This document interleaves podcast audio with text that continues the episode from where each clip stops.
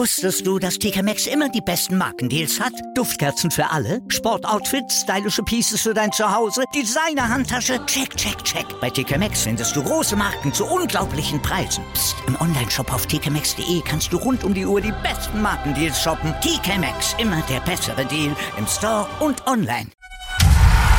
Hackmans MMA Show mit Sebastian Hacke auf meinsportpodcast.de. Hallo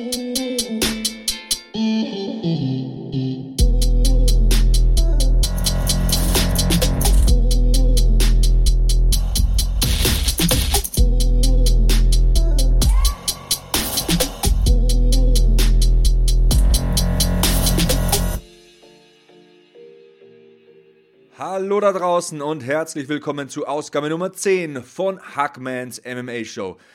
Dickes Dankeschön an meinen Buddy Jan Sturm für diesen fetten Intro-Beat. Geiles Teil geworden und danke ist ein gutes Stichwort. Danke an euch da draußen.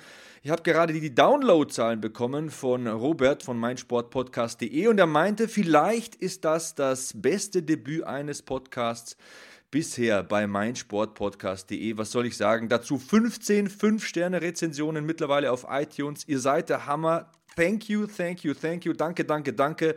Und die Beteiligung unter dem Hashtag HackmanMMA in den sozialen Medien sowieso super, phänomenal. Keep it coming, at Sebastian Hackel, Twitter und Instagram, her mit dem Zeug. Und ich habe heute zum Dank für diese zehnte Jubiläumsausgabe was Besonderes vorbereitet. Ein Interview mit einer deutschen MMA-Kämpferin. Bin ich stolz drauf. Zum ersten Mal haben wir hier eine Frau im Podcast. Mandy Böhm heißt sie. Sie ist aktiv im Fliegengewicht in der Klasse bis 125 Pfund, also 56,7 Kilogramm. Sie ist 30 Jahre alt. Die Kampfbilanz liest sich sehr gut. Ungeschlagen, sechs Siege, ein No-Contest und demnächst steht das Bellator-Debüt gegen Liz Carmouche an. Liz Carmouche kennen sicher einige, eine erfahrene Frau, eine routinierte Frau, eine bekannte Kämpferin weltweit. Und Mandy Böhm hat da einiges vor sich, trainiert dazu im SBG Camp in Irland, also bei SBG Ireland, das bekannte Camp von John Kavanagh, dem Conor McGregor Coach.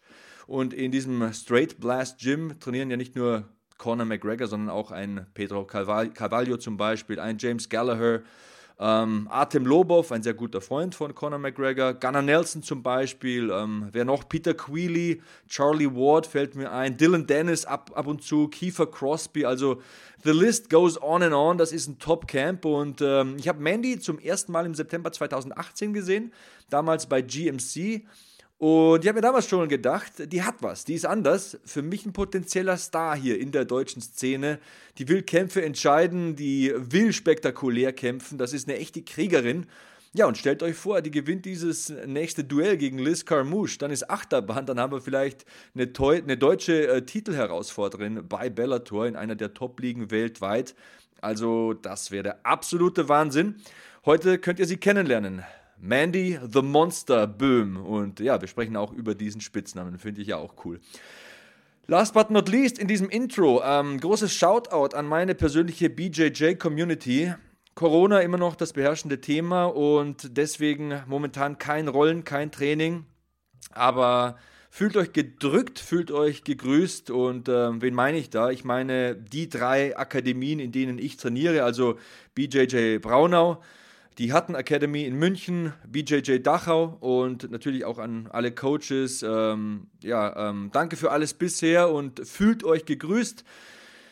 Coach Dave, äh, Professor Hans, Professor Takis, Professor Julian, äh, ich vermisse euch wirklich und ja, natürlich auch alle, mit denen ich sonst immer rolle, trainiere, schwitze, mich auf der Matte abschinde oder zu Wettkämpfen fahre. Also Alexander, Marcello, Richie, Edrin, Julian, Froni, ist auch ein Mädel, also toughes Chick, was wir da haben. Also wir haben wirklich eine geile Truppe und ja, fühlt euch alle gedrückt. Bald geht es hoffentlich wieder los und äh, wir sind sowieso in regem Kontakt und ich weiß, ihr hört den Podcast, deswegen herzliche, herzliche Grüße, großes Shoutout an meine BJJ Community. So, das war das Intro, das war der Einstieg. Ihr wisst, was abgeht. Mandy Böhm im Interview, The Monster, hier in Hackmans MMA Show. Dranbleiben, festschnallen, Helme auf, gleich geht's los. Wusstest du, dass TK Maxx immer die besten Markendeals hat? Duftkerzen für alle, Sportoutfits, stylische Pieces für dein Zuhause, Designer-Handtasche, check, check, check. Bei TK Maxx findest du große Marken zu unglaublichen Preisen. Psst. im Onlineshop auf tkmaxx.de kannst du rund um die Uhr die besten Markendeals shoppen. TK Maxx, immer der bessere Deal im Store und online. So, bei mir jetzt Mandy Böhm. Mandy, schön, dass du dir die Zeit nimmst. Du bist eine der talentiertesten Kämpferinnen in Deutschland. Aber meine erste Frage ist da gleich mal, wie trainiert denn so ein Talent wie du momentan in dieser seltsamen Zeit, in der man soziale Kontakte meiden sollte? Ja, diese Zeit macht uns natürlich allen zu schaffen. Erstmal musste ich mein Trainingscamp in Irland leider abbrechen. Und jetzt sitze ich hier zu Hause in meiner wunderschönen Zwei-Zimmer-Wohnung, habe mein Wohnzimmer umgebaut, mir einen Doppelendball bestellt und versucht, so gut es geht, mich fit zu halten. Natürlich gehe ich viel raus in die Natur laufen. Gott sei Dank hat der Frühling schon angefangen, das Wetter spielt mit. Dann bin ich noch mit einem super Bantamgewicht verheiratet. Das heißt, ähm, ungefähr meine Gewichtsklasse. Und da lässt sich dann auch schon einiges trainingstechnisch auf die Beine stellen, vom Pratzenarbeit bis zum Drillen von Grappling-Techniken. Das ist doch gut. Äh, Mandy, man nennt dich The Monster. Ich finde dich aber furchtbar sympathisch. Wie kam es denn zu diesem Spitznamen? Was steckt denn da für eine Geschichte dahinter? Ja, das Monster. Ich habe mich ja gewundert, dass du mich nicht schon mit dem Monster anmoderiert hast. Ähm, ja, wir spielen gerne damit. Also wer mich kennt, wer mich sieht, wer sich mit mir unterhält, sagt immer, Mensch, das ist ja ein nettes, sympathisches Mädel. Aber wenn die Cage-Tür hinter mir zugeht, dann lasse ich das Monster raus. Und ja, ich stehe für brutale Fight, für hartes Ground and Pound, Ellbögen und ich mag es blutig. Vielleicht kommt daher das Monster. Oder vielleicht auch, weil ich in der Diät unerträglich bin und ein richtiges Mädel auf der Matte. Ähm, wer ist in der Diät nicht unerträglich? Den musst du mir zeigen. Also wenn die Kohlenhydrate Mangelware sind, dann können schon mal die Sicherungen durchbrennen. Ich weiß, von was ich spreche. Ähm, du hast aber nicht nur die Käfigtüre bisher hinter dir geschlossen, du hast auch schon Kämpfe im Thai-Boxen bestritten. Auch bei Grappling-Events konnte man dich schon sehen, aber deine Zukunft liegt definitiv im MMA und da ist die logische Frage, was fasziniert denn dich am MMA-Sport? Ja, also natürlich. Ich bin, glaube ich, einer der New Generation MMA-Fighter. Ich bin ein ziemlicher Allrounder. Wenn man mich nach meinen Stärken fragt, dann würde ich vielleicht sagen, oh, ich liebe das Striking, aber ich bin halt auch ziemlich gut am Boden, ohne abgehoben zu klingen. Ähm, am MMA fasziniert mich, das kann man immer so schön mit dem Fußball vergleichen und mit der Champions League. Und ich sage gerne, MMA ist die Champions League der Kampfkünste. Also das gleicht einem Schachspiel. Man hat so viele Variationen, so viele Optionen und so viele Züge. Und ähm, ja, das fordert dich einfach in allen Arten des Lebens. Die Vorbereitung ist unglaublich. Du musst dein Ringen kennen, du musst dein Grappling kennen, du musst dein Stand-up machen. Und je nachdem, welcher Gegner dir gegenübersteht, kannst du einfach eine Strategie entwickeln, um einen Kampf ähm, für dich zu entscheiden. Und das ist das, was mich daran fasziniert. Diese unbegrenzten Möglichkeiten. Joe Rogan sagt ja immer High-Level Problem Solving with dire consequences, also Problemlösen auf einer hohen Ebene mit äh, unglaublich äh, schwerwiegenden Konsequenzen. Würdest du dich da anschließen? Ja, absolut. Das kann man nur unterstreichen. Das ist richtig. Fehler werden hart bestraft im MMA. Das, das kann ich dir sagen. Dein nächster Kampf wäre gleichzeitig dein Bellator-Debüt. Ähm, Gibt schon Infos, wann es stattfinden wird? Momentan ist ja nicht so richtig sicher. Ich habe gestern den Bellator Twitter-Feed gecheckt. Da wurde ja wieder auf Juni verschoben, aber auch das ist nicht sicher. Ähm, bist du da näher an aktuellen News? Leider, leider nein. Also diese Corona-Krise, die lässt einfach nicht zu, ähm, zu planen. Natürlich denke ich, kommen diese ganzen Tweets, egal ob von Bellator oder der UFC, einfach um die Fans ein bisschen zu beruhigen und bei Laune zu halten. Aber nein, keiner kann sicher sagen, wann es hier wieder losgehen wird. Ähm, ja, sehr, sehr, sehr, sehr, sehr schade für mich, weil das wäre der Kampf gewesen, mit dem ich mich in die Top 10 der Weltrangliste katapultiert hätte. Und ich glaube, damit wäre ich auch so eine der ersten deutschen Sportlerinnen, die das überhaupt schafft, in die Top 10 ähm, sich ein, reinzukämpfen sozusagen gegen eine Frau, Liz Camouche, die ähm, auf jeden Fall ein Aushängeschild der Frauen-MMA-Szene ist. Und ja, wir können nur hoffen, wir können nur beten, dass diese Krise schnell vorbeigeht und dass wir so schnell wie möglich zur Routine zurückkehren können. Ja, da steckt viel Wahrheit drin. Du hast gesagt, deine Gegnerin wäre Liz Carmouche und die ist ja wirklich ein großer Name. Du hast gesagt, ein Aushängeschild im Sport. Konnte 2010 vielleicht, ähm, hier mal als, als kleine Randinfo, Valentina Shevchenko besiegen. 2013 gewann sie gegen Jessica Andrade, hat zehnmal in der UFC gekämpft und ja. im vergangenen Jahr konnte sie auch dort noch einen Kampf gewinnen. Also sie ist nicht zu Bellator gewechselt, äh, weil sie so erfolglos war, ganz im Gegenteil. Ist es für dich eine Ehre, für, gegen so eine Frau zu kämpfen? Also nochmal vielleicht eine kleine Randnotiz. Ähm, sie hat den aller, allerersten Kampf der Frauen in der UFC bestritten gegen Ronda Rowdy Rousey. Also Ronda kennt wahrscheinlich jeder, nur um das nochmal klar zu machen. Und ihr letzter Kampf in der UFC war tatsächlich auch ein Titelkampf gegen Valentina Shevchenko, den sie über Zeit verloren hat. Und ähm, eine Ehre für mich, gegen sie in den Käfig zu steigen in der Form von, ähm, ja, so Ehrfurcht oder so würde ich nicht sagen. Ich freue mich, endlich gegen eine der besten Frauen in den Käfig steigen zu dürfen und auch eine Frau, die eine Geschichte hinter sich hat. Aber ich mache das nicht zum Spaß und ich respektiere alle meine Gegnerinnen, aber ich habe vor, sie zu schlagen. Und zwar so schnell wie möglich und so brutal wie möglich. Das finde ich eine total respektable und verständliche Aussage. Und mir gefällt auch der Respekt, der da mitschwingt. Ähm, bleiben wir doch bei Liz Carmouche. Äh, du hast gesagt, sie hat im vergangenen Jahr fünf Runden gegen Valentina Shevchenko gekämpft, hat zwar verloren, hast du auch gesagt, aber den Kampf habe ich damals selbst kommentiert. Ähm, deswegen meine Frage, wie findest du Shevchenko? Ähm, ich sehe sie sehr gerne. Ich finde, das ist ein ganz, ganz komplettes Paket. Ja, auf jeden Fall. Also Valentina Shevchenko ist meiner Ansicht nach auch gewichtsklassenübergreifend eine der stärksten Frauen, die das MMA zu sehen hat. Ich sehe sie gerne, weil sie, ähm, sie hat ein gutes Striking, sie hat ein gutes Auge, sie hat ein Distanzgefühl, sie kickt unglaublich hart, sie schlägt unglaublich hart. Ähm, ihr, ihre Takedowns und ihr Ring ist auch wirklich on point, super top control. Das ist was, was ich mag und was, glaube ich, auch ein Aushängeschild von mir ist. Ähm, aber ich muss sagen, ich habe einen komplett anderen Stil als Valentina Shevchenko. Die wartet doch immer sehr auf den Konter und lässt ihre Gegnerin kommen. Ich meine, sie ist Champion. Sie ähm, ist nicht diejenige, die sich beweisen muss. Sie ist nur diejenige, die verteidigen muss. Aber ähm, ja, Top-Frau, Top-Niveau.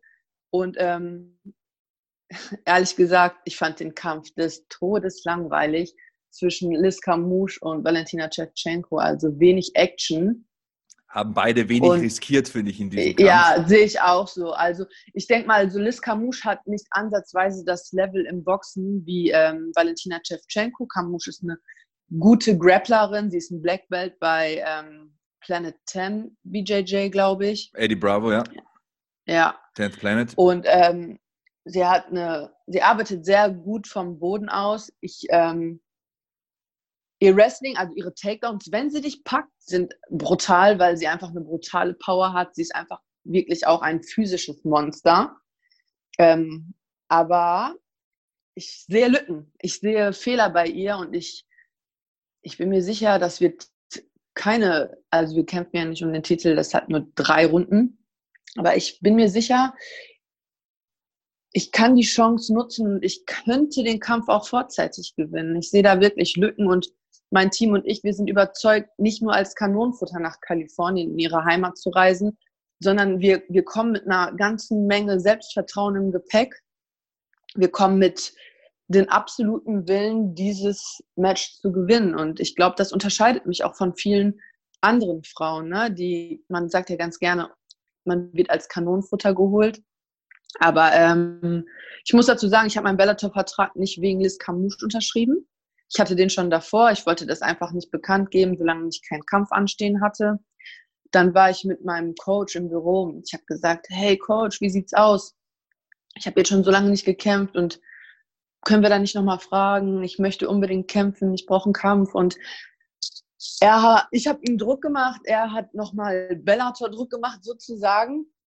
Und dann ging eine halbe Stunde später mein Telefon und er sagt, Mandy, ich habe hier einen Kampf für dich. Setz dich mal kurz. Wir kriegen, wir haben dieses Angebot, Liz Camouche. Ups. Da war ich froh, dass ich kurz saß, weil ähm, ist ja erstmal ein riesengroßer Name, mit dem er da um sich wirft. Ich ähm, kurzen Nervenzusammenbruch bekommen, zehnmal durchgeatmet, mir die letzten Kämpfe von der guten Dame angeschaut und gesehen, ähm, ja, man sollte sich nicht von Namen beeindrucken lassen. Auf jeden Fall Respekt für das, was sie geleistet hat bisher, aber wie gesagt, ich komme, um zu siegen und ich komme, um sie zu stoppen.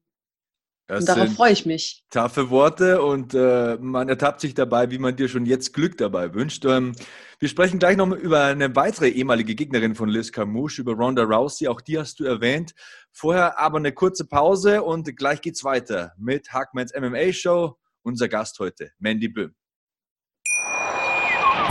Bei Volvo haben Sie jetzt die Qual der Wahl. SUV oder Kombi, Plug-in oder Mild-Hybrid, Black oder Business Edition.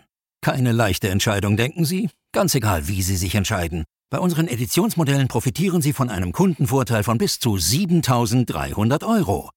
Jetzt bei Ihrem Volvo-Händler. Weiter geht's mit Hackmans MMA Show. Heute zu Gast Mandy Böhm und wir sprechen jetzt über Ronda Rousey. Du hast sie vorhin erwähnt. Sie hat ja vor kurzer Zeit Schlagzeilen gemacht, hat sich da negativ über ihre Zeit im professionellen Wrestling geäußert. Aber das ist hier nicht das Thema. Was denkst du über Ronda? Äh, meiner Meinung nach hat sie sehr viel für das Frauen-MMA getan. Ja, sie hat, ähm, also sie ist eine wahnsinnige, wahnsinnige Frau, auch ein wahnsinniges Vorbild, ein super Role Model. Ähm, ich habe tatsächlich vor kurzem auch eine Dokumentation über sie gesehen, wo man dann auch noch ein bisschen mehr Einblick in ihr Leben bekommt. Und sie ist halt eine Kriegerin, eine absolute Kämpferin, nicht nur ähm, im Cage, sondern auch im Leben. Krasse, bewegende Geschichte und ähm, ich glaube, ja, ein Mensch, der die Welt der Frauen verändert hat und auch ein Mensch, der den Blick auf die Frauen verändert hat. Nach Ronda wusste, glaube ich, jede Frau, Alter, ich kann alles werden, was ich möchte, wenn ich nur hart genug dafür arbeite. Ich meine, ähm, sie hat geschafft, Dana White zu, ähm, zu überzeugen, umzustimmen. Den Mann, der gesagt hat, nie im Leben werden hier irgendwelche Frauen in meinem Cage stehen und ähm, kämpfen. Ja, und dann kam Ronda. Ja, das ist eine krasse Geschichte. Ich habe auch diese Netflix-Doku gesehen. Ich habe auch ihr Buch gelesen, schon vor vier Jahren, glaube ich. Also ich war immer ein großer Ronda-Fan.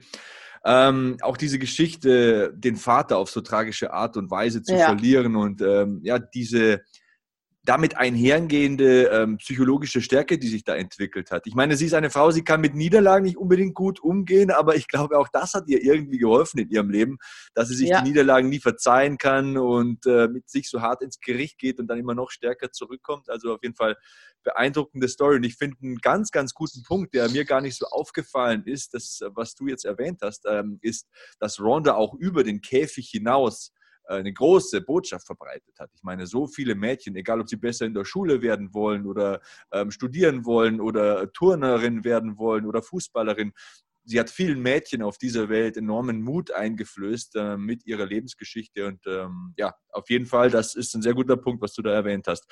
Ähm, was machst du außer MMA? Hast du irgendwelche Hobbys? Gibt es verrückte Dinge, die du in deiner Freizeit machst? Ich meine, Donald Cerrone ist ja so ein Typ, der knallt da mit Schrotflinten durch die Gegend, äh, Paragliding, äh, Fourwheeler, äh, BMX und was weiß ich, was er alles macht. Ja, also ich, ähm, Hobbys. Ich sag mal so, das ist ein bisschen schwierig für mich zu sagen. Ich habe wirklich Hobbys. Natürlich, ich interessiere mich für super viele Dinge. Ähm, ich, ich lebe so nach dem Motto höher, schneller, weiter bin auch so ein kleiner Adrenalin-Junkie. Aber ich muss sagen, es ist wirklich schwer zur Zeit, also jetzt gerade zur Corona-Zeit nicht, aber in der Regel habe ich Probleme damit, soziale Kontakte aufrechtzuerhalten, weil ich wirklich mein Leben diesem Sport verschrieben habe. Ich investiere alles. Das heißt, ähm, von Zeit, Geld, Aufmerksamkeit, ähm, wenn ich sage alles, meine ich tatsächlich auch alles. Ne? Also, keine Ahnung, Leute mit 30 oder Leute in meinem Alter, die haben vielleicht ganz andere Ziele, haben schon ihr erstes Haus, eine Familie gegründet und so weiter. Und ähm, ja, ich lebe von der Hand in den Mund. bin zwar die Nummer eins in Deutschland und auch irgendwie unter den besten drei in Europa, aber ähm, muss halt hasseln für mein Geld. Und ähm, ich habe keine Möglichkeit, einem ganz normalen Beruf nachzugehen, weil es einfach viel zu anstrengend ist. Und ähm, mein Alltag besteht darin, aufzustehen, zu trainieren, zu essen, zu schlafen, zu trainieren, zu essen und zu schlafen. Aber ansonsten verbringe ich einfach gerne Zeit mit meiner Familie, die auch ein bisschen crazy ist, sage ich mal. Wer mein Instagram verfolgt, kann sehen, was wir in unserer Freizeit zu treiben. Wir veranstalten Schützenfeste und schießen auch ein bisschen durch die Gegend oder ja, wir grillen miteinander. Ich, ich liebe Familienzeit und Quality Time. Das bleibt sonst immer auf der Strecke und deshalb mache ich das im Moment. Also ich gucke, dass ich viel Zeit mit meinen Liebsten verbringe. Ähm, so ein Motto von mir ist ja, die fünf Menschen, mit denen du die meiste Zeit verbringst, die haben den größten Einfluss und die prägen und bestimmen, wer du bist. Also bei mir ist das meine Frau, sind meine Kinder und meine Eltern. Und ich bin auch so ein Mensch. Also ich denke, man braucht nicht so einen Circle von 50, 70, 80 Leuten, so einen Tross. Ich glaube, man braucht, wie du sagst, äh, Qualitätsmenschen, die man um drei ja. Uhr morgens anrufen kann, wenn es einem mal schlecht geht und die einem dann auch, auch helfen oder auch in den Arsch treten, wenn es mal sein muss. Also bin da absolut bei dir.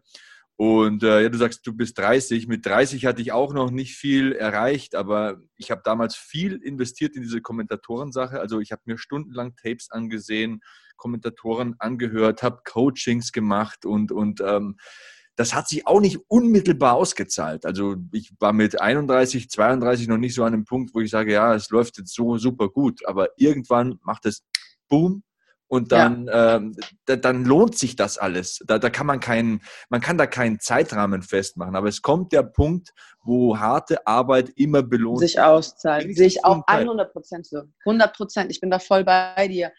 Ähm, man muss ja auch Prioritäten setzen in seinem Leben und man muss einfach auch mal vielleicht so diese gesellschaftlichen Strukturen aufbrechen und sagen, ähm, was bedeutet überhaupt etwas erreicht zu haben? Ich sag dir ganz ehrlich, wenn mein Leben heute vorbei ist und ich nie wieder in den Cage steigen kann, warum auch immer, dann ähm, bin ich absolut zufrieden und bereue nicht eine Sekunde, weil ähm, das, was ich sagen kann, ist, ich habe gelebt. Ich habe meinen Traum gelebt. Und wer kann das heutzutage schon von sich behaupten?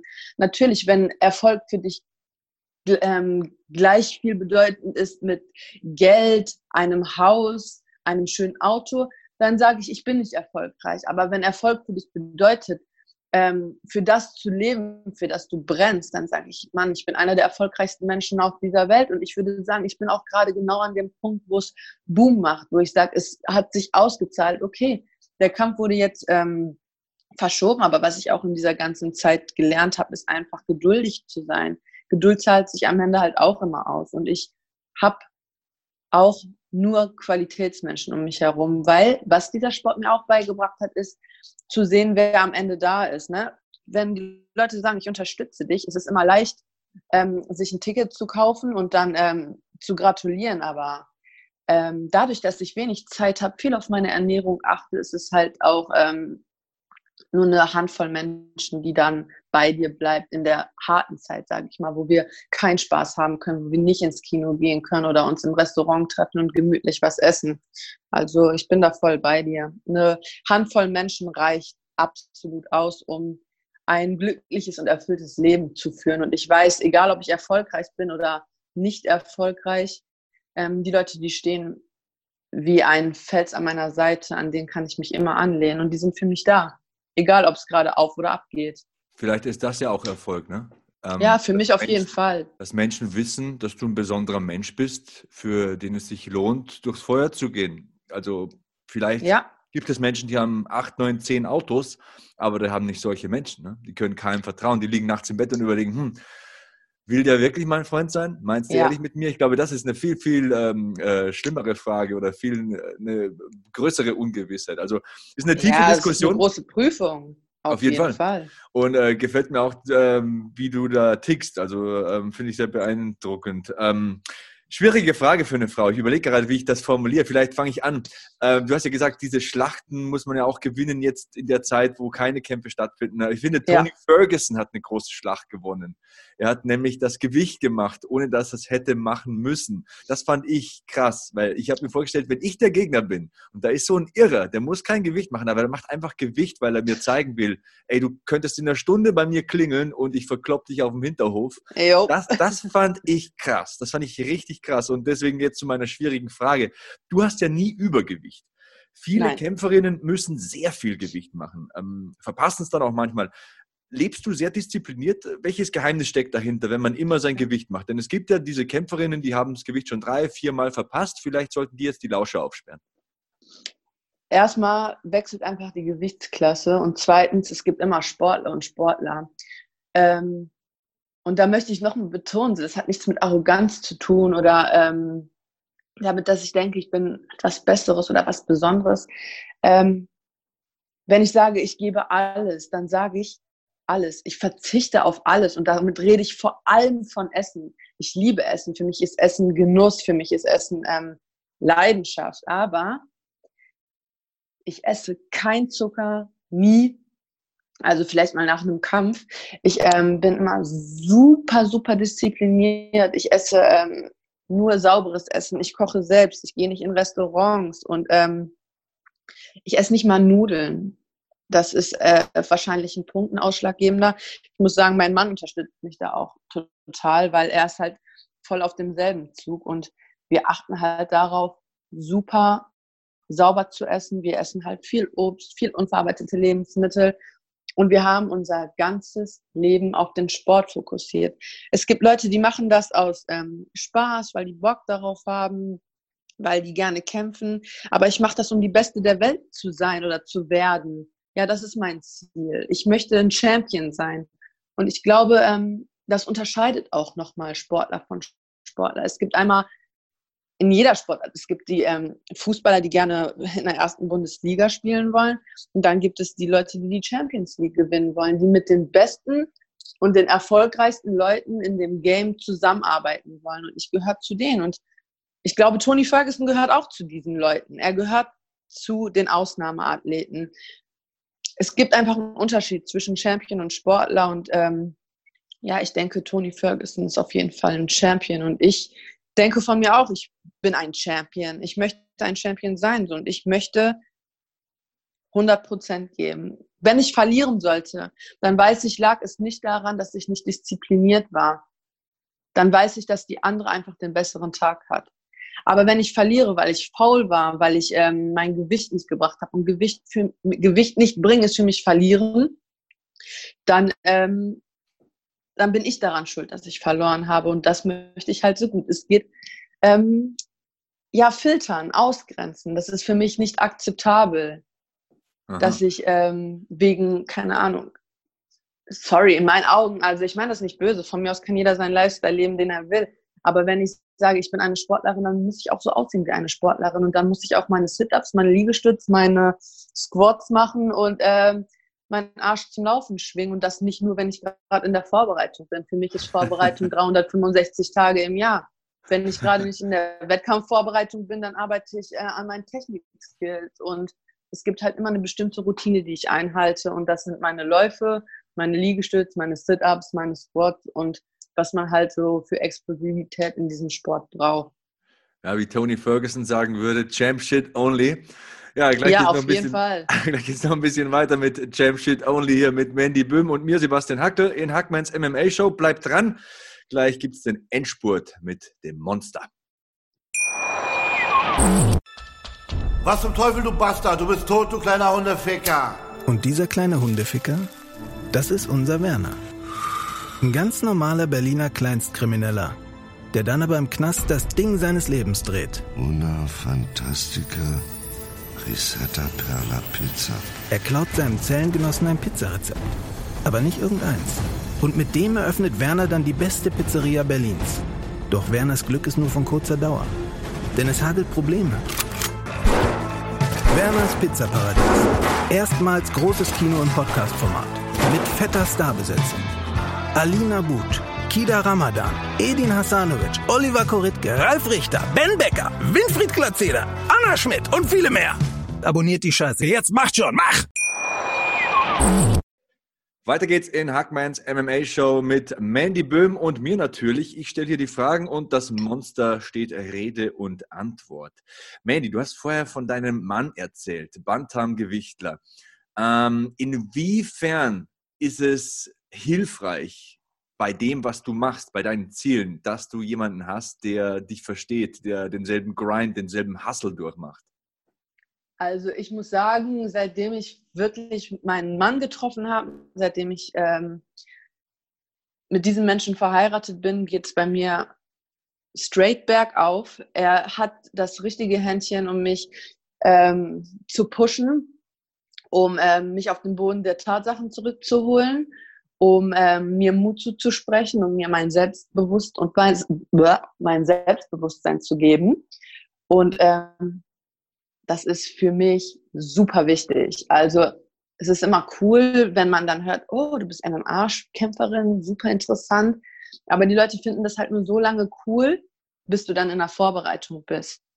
Oder bis die verstehen, was dieser Verzicht bedeutet. Und ich finde es halt schwierig, wenn ähm, jemand das nicht lebt, das so zu akzeptieren und so durchzuziehen. Ich meine, ich habe auch eine Schwäche für Nutella beispielsweise.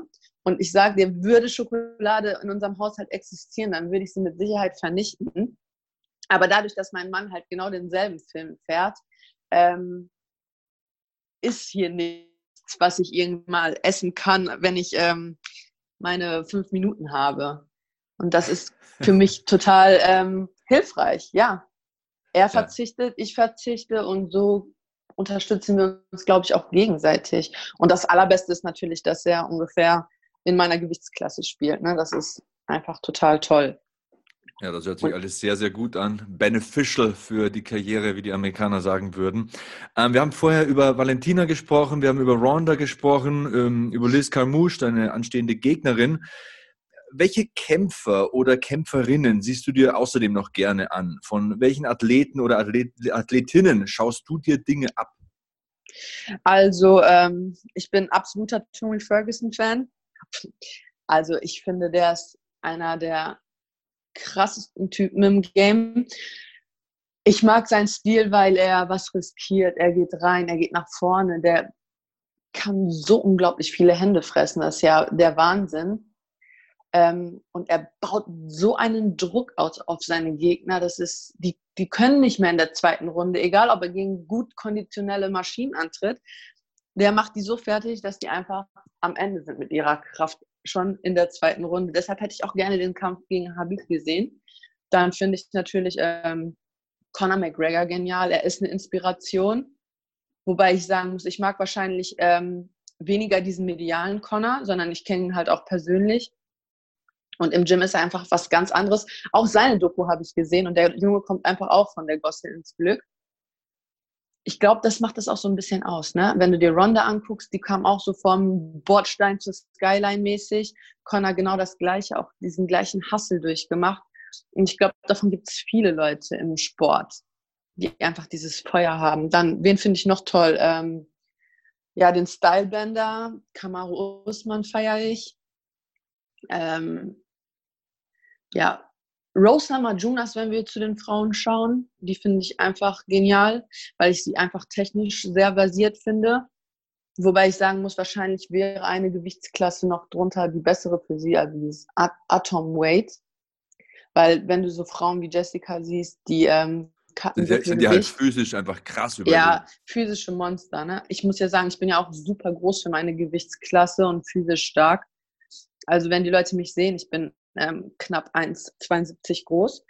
Und ähm, ich bin genauso groß wie die meisten ähm, Featherweights. Ich trainiere halt auch mit Featherweights. Das ist 66 Kilo. Und ähm, ja, ich bin auch so ein Monster in meiner Gewichtsklasse, was mir natürlich gefällt. Ich, ich mag es tatsächlich lieber gegen kleinere Frauen zu kämpfen, weil ich halt auch eine enorme Reichweite habe und ich auch gerne damit spiele. Ja, das, also ich gucke mir gar nicht so viele Kämpfe an, muss ich ehrlich gestehen. Auch gar nicht von den Frauen. Ich fokussiere mich immer auf mein Ziel. Ich gucke so da auf meine Skills. Ähm, natürlich auch ein George St. Pierre ist natürlich Vorbild. Aber ganz, ich verrate euch das Geheimnis, wen ich am aller, aller geilsten fand von allen, ganz am Anfang war tatsächlich Vandelay Silver. Ich mochte seine Brutalität. Ja, das ist einfach eine Legende und ich mochte seine Brutalität, als ich so in den Sport eingestiegen war. Da, da war halt ein Vandelay Silver einer der heftigsten und brutalsten Kämpfer. Und für mich war klar, ich möchte auch eine brutale Kämpferin sein. Ich möchte jemand sein, wo die Zuschauer ausrasten und sich freuen, wenn ich kämpfe. Klingt immer ein bisschen ulkig, wenn man dann so eine Frau ist, ne? Ähm, Finde ich, gar nicht. nicht. Finde ich gar nicht. Bei Wanderlei Silver war es ja so, ich werde demnächst eine Ausgabe machen, die besten Pride-Kämpfe. Geil. Und äh, ich, hab, ich bin ja so jemand, ich fresse wirklich Tapes bis spät in die Nacht. Also ich, was, was ich mache, egal was ich mache, ob es Training ist oder ob es äh, ähm, Vorbereitung auf Sendungen ist oder Podcasts, ich mache das exzessiv. Und äh, ich habe mir momentan, äh, fresse ich mir die Pride-Tapes rein. Und da gibt es ja so viele Geschichten. Zum Beispiel bei Wanderlei Silver war es so, die hatten diesen großen Aufzug in der Saitama Super Arena. Und wenn Wanderlei Silver in den Aufzug gestiegen ist, sind alle aus dem Aufzug gestiegen. Das haben ein paar Leute ja. unabhängig voneinander gesagt. Die Japaner hatten so eine Angst vor ihm und die haben ihn die Axe Murderer, also den Axtmörder ja, genannt. Geil. Ich, ich, glaube, man kann nicht viel beeindruckendere Spitznamen irgendwo ausgraben. Und der Name war Programm. Ich meine, ich habe mir gestern den Kampf angesehen ja. gegen Quinton Rampage Jackson, den zweiten oh. Kampf, wo er Rampage halt Wahnsinn. halt so wegknockt mit den Knien, dass Rampage in den Seilen hängt. Und das war, das war krass. Also das war so gut, das ist gute 15 Jahre her, aber das war ja. halt Wanderlei Silver auf dem Höhepunkt seiner Leistungsfähigkeit. Auf jeden Fall, das ist Pride Time. So. Das war. Da, da habe ich auch ein witziges, äh, so nice to know. Äh, meinen ersten K1-Kampf. Äh, da bin ich auch mit Darut Sandstorm eingelaufen, um äh, Wanderlei Silver Ehre zu, also so Ehrerbietung zu geben. als Inspiration habe ich seinen Walking-in-Song geklaut. Auf jeden Fall.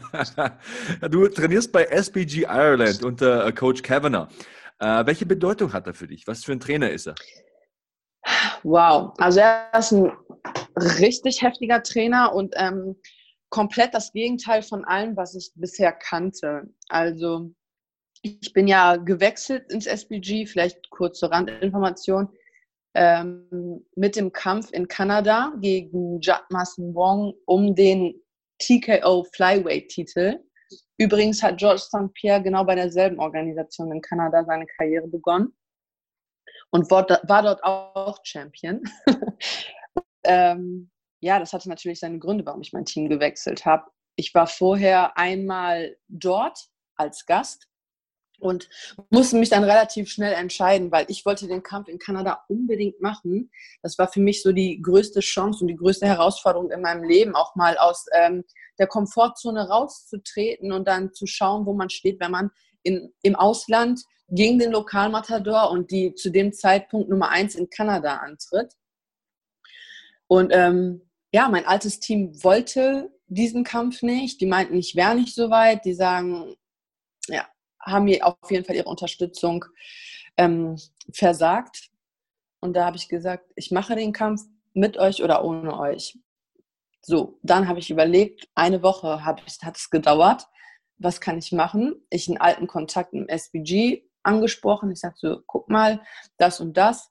Zehn Minuten später ging mein Handy, John Kervin am Apparat. Die konnten sich tatsächlich an mich erinnern. Und dann bin ich nach Irland geflogen.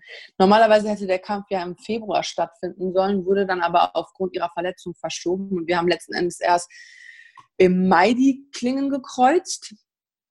Und ich muss sagen, ich musste erstmal Überzeugungsarbeit leisten. Ne? John ist kein Trainer, der sagt, ja klar, Mandy, ich komme mit. Ich glaube, zwei Wochen vor dem Kampf hat er gesagt, yo, Mandy, machen wir. Und ich konnte ihn überzeugen, was mich natürlich stolz macht. Ne? Es ist also keine Selbstverständlichkeit, John Kavanagh in seiner Ecke zu haben. Du stehst da mit Athleten der UFC von Bellator, weiß ich nicht. Da waren, ja, du teilst die Matte mit Gunnar Nelson, Conor McGregor, James Gallagher, Sinead Kavanagh und ähm, wie sie nicht alle heißen. Und ähm, da rauszustechen, auch Pedro Cavallo, der jetzt in diesem Bellator ähm, Tournament mitkämpft. Ne? Boah, ja, also, und sich da so irgendwie durchzusetzen und auch, ähm, ja, hervorzuscheinen, ist natürlich eine Sache, die funktioniert nicht, wenn du nicht die richtige Disziplin mitbringst, nicht die richtige Arbeitseinstellung und auch nicht das richtige Talent und das technische Know-how mitbringst. Also da, das ist wie so ein Haifischbecken und ähm, das heißt auffressen oder gefressen werden. Das liebe ich auch an dem Sport. Ne? Da, da hilft keine Schleimerei, kein Arschkriechen, entschuldige für meine Wortwahl, sondern da zählt einfach nur Leistung und harte Arbeit. Damit kannst du überzeugen und das habe ich tatsächlich auch geschafft. Weil John ist auch ein Trainer, der sagt, ich möchte meine Athleten kennen. Ich muss sehen, wie du kämpfst, wer du bist, wie du dich bewegst, was du brauchst beim Coaching. Und ähm, da hat er gesagt, Mandy, machen wir. Das, das, war, das war cool. Er ist auf cool. jeden Fall, er ist auf jeden Fall ähm, ein Trainer, der sich um seine Athleten bemüht, aber dir den Freiraum zum Atmen lässt und auch den Freiraum, deine eigenen Entscheidungen zu treffen. Ne? Das ist was, was ihn, glaube ich, besonders macht. Ähm, er ist nicht der väterliche Coach, was ich persönlich sehr begrüße, weil er, er gibt dir deinen Freiraum zu wachsen, er gibt dir deinen Freiraum für deinen eigenen Style, er versucht dir nichts aufzudrängen. Er lässt dich also so frei entfalten. Das mag ich total. Ja, man hat einmal die Trainer, so diese 90er Jahre Trainer, die absolut auf dem Trip hängen geblieben sind. Du musst äh, so kämpfen, wie ich dir das sage. Und dann hast du John. Absolutes Kontrastprogramm zu dem, was ich halt davor erlebt habe. Und ich muss sagen, seitdem fühle ich mich wie eine Blume, die wächst. Ich bin eine Weile stagniert auf dem Level, auf dem ich war, auf dem technischen Level. Und ähm, ja, im BJJ, er ist ja eine Koryphäe auf dem Gebiet. Also Brazilian Jiu-Jitsu ist sein Steckenpferd. Da habe ich eine unglaubliche Entwicklung gemacht. Mein Striking war vorher schon stark, aber auch da ähm, habe ich jetzt einen spezifischen Boxcoach, der sich für mich interessiert und der sich nur um mich kümmert und mit mir an meinen Stärken und Schwächen feilt. Und das ist einfach ein ganz anderes Niveau. Ich bin sehr, sehr glücklich in diesem Team und ich glaube, damit habe ich auch eine gute Entscheidung getroffen, vor allem, ich mag es in Europa zu sein. Ja, wenn mal was ist, bist du in 0, nix wieder zu Hause und bist dann halt auch nicht so weit weg. Ne? Wenn du in den Staaten trainierst, dann und da mal irgendwas passiert, ne, keine Ahnung, sei es ein Kreuzbandriss oder eine Pandemie. Corona. Oder eine Pandemie, da, da bist du nicht mal eben zu Hause. Ja. Und das ist, das ist gut. Also ich fühle mich pudelwohl in dem Gym.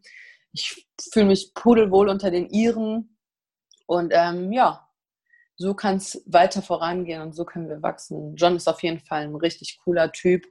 Auch auf jeden Fall ein Nerd. Ne? Es ist ganz klar, er ist auf jeden Fall einer, der liebt, was er tut. Er ist auch so wie du.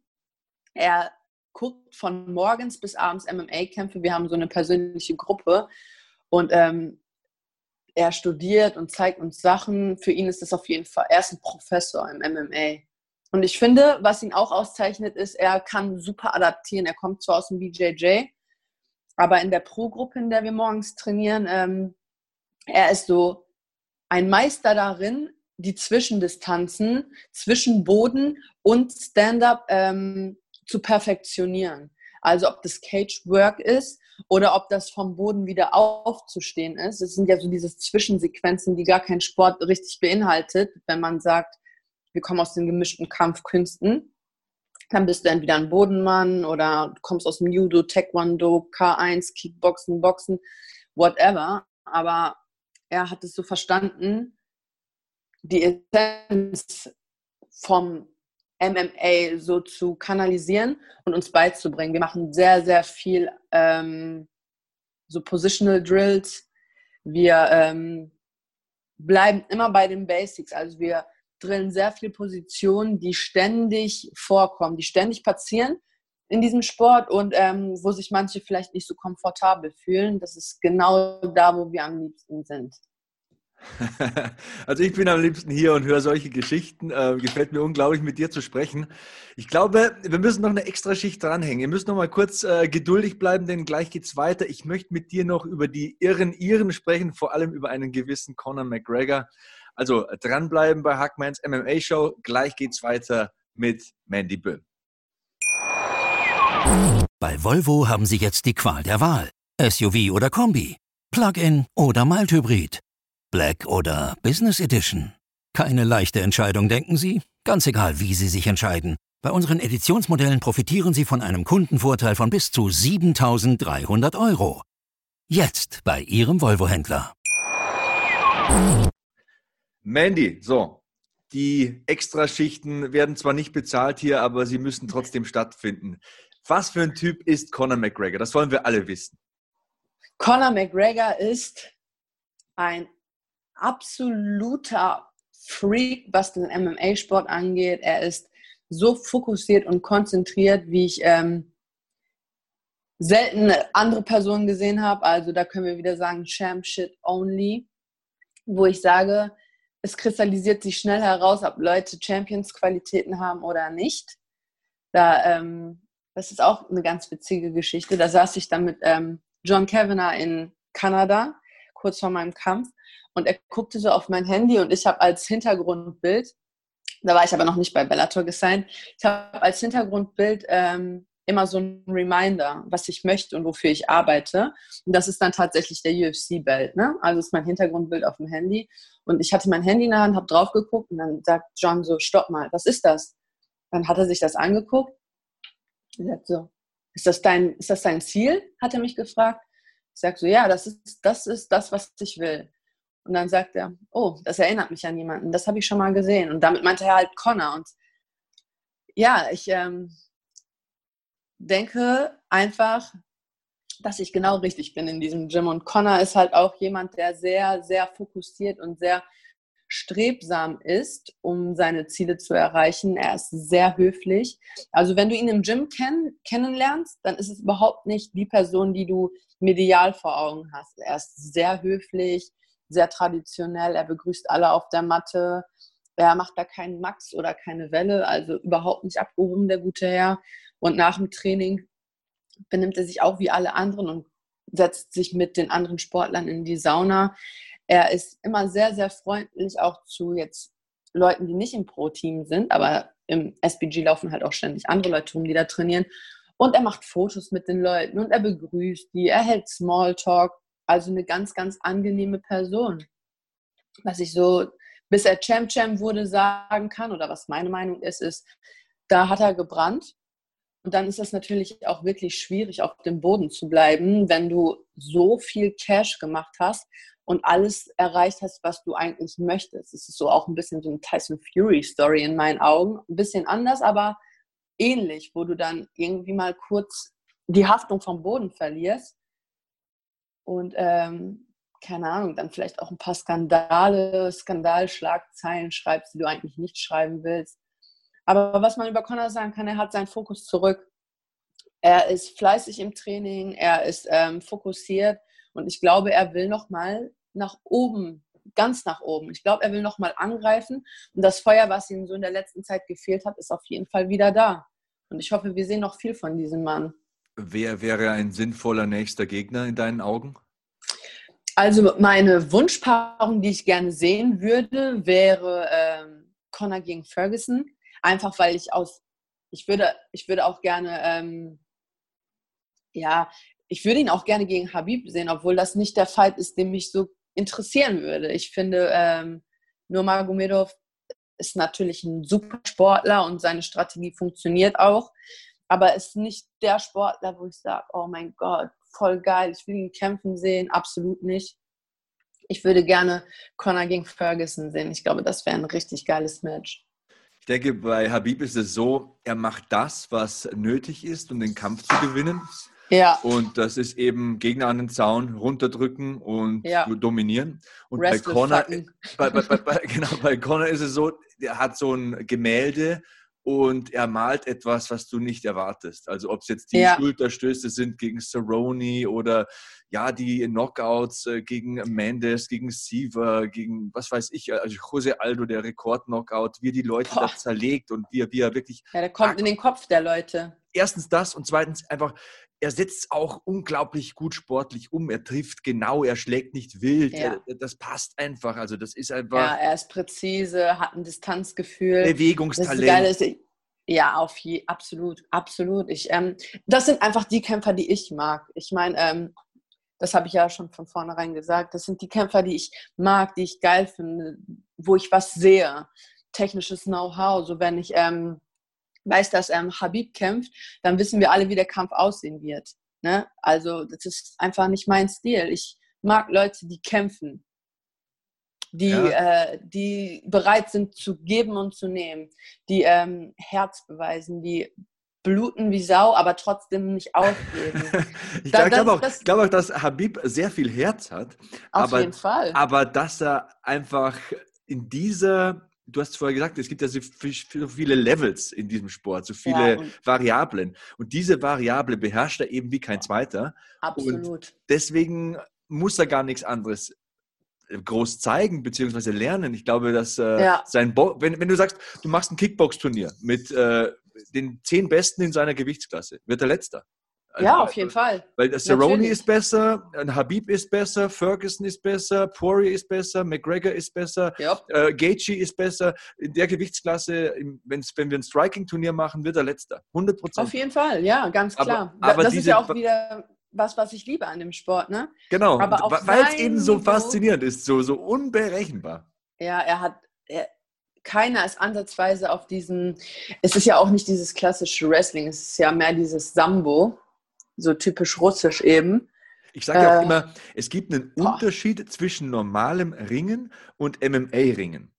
Weil beim, Norma beim normalen Ringen, wenn du keinen Zaun hast, wenn du dich in der Mitte triffst, ist Habib vielleicht gar nicht äh, so das Nonplusultra. So stark. Nö. Ähm, weil, aber wenn er diese Begrenzung hat, wenn er Leute in die Enge treiben kann, wenn er Druck machen ja. kann, und du hast gegen Barbosa zum Beispiel gesehen, wenn er den am Zaun stellen kann, dieser hilflose Gesichtsausdruck von Edson Barbosa, diesem Weltklasse. Ja, also was mache ich jetzt? So, genau, hey, genau. was mache ich jetzt? Der, in, die, in der zweiten Runde in die Ecke schaut und sagt, Leute, ja. What the F? Was passiert Was hier gerade? Was soll ich hier machen? Ey? Genau, oder Poirier, ja. der in der Rundenpause von Runde 1 zu Runde 2 sagt, Leute, ich kriege den nicht von meinem Rücken weg. Wie, ja. wie mache ich das? Sagt mir mal was. Und ja, das, keiner eine Antwort. Vor allem die Leute bereiten sich ja auch genau darauf vor. Ne? Die wissen ja schon, was kommt, aber können sich nicht dagegen wehren. Genau wie der Armbar von Ronda alle wissen, es kommt ein Armbar und trotzdem wirst du in der ersten Runde mit dem scheiß Armbar getappt. Toll. ja, ich habe ich hab den Vergleich mal gebracht in einem der Podcasts. Äh, in der Bundesliga gab es ja Arjen Robben. Man wusste, der hat ja. einen linken Fuß, der kommt von der rechten Seite, der zieht links an dir vorbei und schießt dann aufs Tor. Du weißt es, du trainierst es, und schießt halt zwei Tore. Und er macht es trotzdem. Ja, ganz genau. Also das ist halt, ja. das ist halt Weltklasse. Und ähm, ja, du bist auf dem Weg zur Weltklasse, zu Bellator und äh, falls du mal so berühmt wirst wie Conor oder Habib, also ich stehe jederzeit als Manager zur Verfügung. Du kannst mich immer ja, anrufen. Supi, das freut mich. Das, äh, das, das ist eine große Ehre. Ich werde darauf zurückkommen. Mandy, das, das, hat wirklich Spaß gemacht. Ähm, wie kann man dich unterstützen? Wo kann man dich in den sozialen Medien finden? Schlag mal ein bisschen auf die Werbetrommel hier. Ihr könnt mir gerne bei Instagram folgen, Mandy Monster MMA. Darunter findet ihr mich. Aber ich denke, es reicht auch, wenn ihr Mandy Böhm eingibt.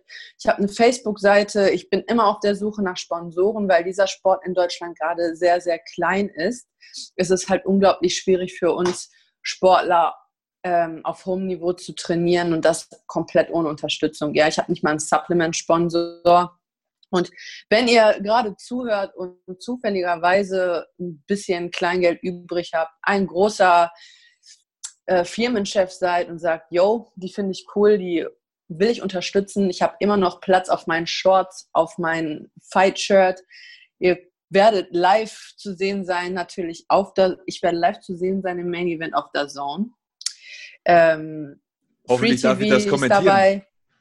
Ja, ich hoffe es doch am besten live vor Ort. Dann können wir danach auf meinen Sieg anstoßen.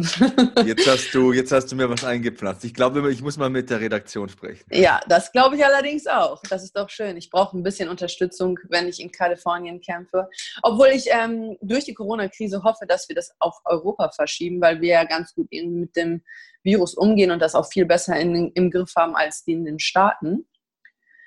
Ja, also, wer mich unterstützen will, gerne folgt mir auf Instagram, folgt mir bei Facebook. Wer Bock hat, mich finanziell zu unterstützen oder auf eine andere Art und Weise, schreibt mir einfach und dann gucken wir, was wir machen können. Ich bin auf jeden Fall sehr, sehr dankbar über, für den Podcast. Ich bin dankbar, dass du mich dadurch etwas unterstützt und die Leute die Möglichkeit haben, mich überhaupt kennenzulernen. Ich danke dir, dass du den Sport zum Wachsen bringst, denn der steckt in Deutschland wahrlich in den Kinderschuhen. Und ich hoffe, ihr hattet viel Spaß beim Zuhören und man hört sich wieder. Oh, das hoffe ich auch. Mandy, das hat wirklich Spaß gemacht. Ähm, ich danke dir nochmal auch von meiner Seite für das Interview und ich freue mich schon aufs nächste Mal. Ich mich auch. Hab einen schönen Tag. Reingehauen. Das war Mandy Böhm hier in Hackmans MMA Show und das war's auch mit dieser Auf Ausgabe. Feedback dazu unter dem Hashtag HackmanMMA. Ansonsten sehen wir uns beim nächsten Mal, beziehungsweise wir hören uns beim nächsten Mal. So long, Hackman out. Ich habe mich natürlich schockverliebt, weil die war wirklich ganz, ganz klein. So begann die Mensch-Hund-Beziehung zwischen Christina und Tierschutzhund Frieda. Und wie es danach, nach dem ersten Moment der Verliebtheit, so weiterging und welche Klippen es danach zu umschiffen galt, das hört ihr in der neuen Ausgabe von Iswas Dog, dem Podcast für harmonische Mensch-Hund-Beziehungen. Iswas Dog mit Malte Asmus. Überall, wo es Podcasts gibt.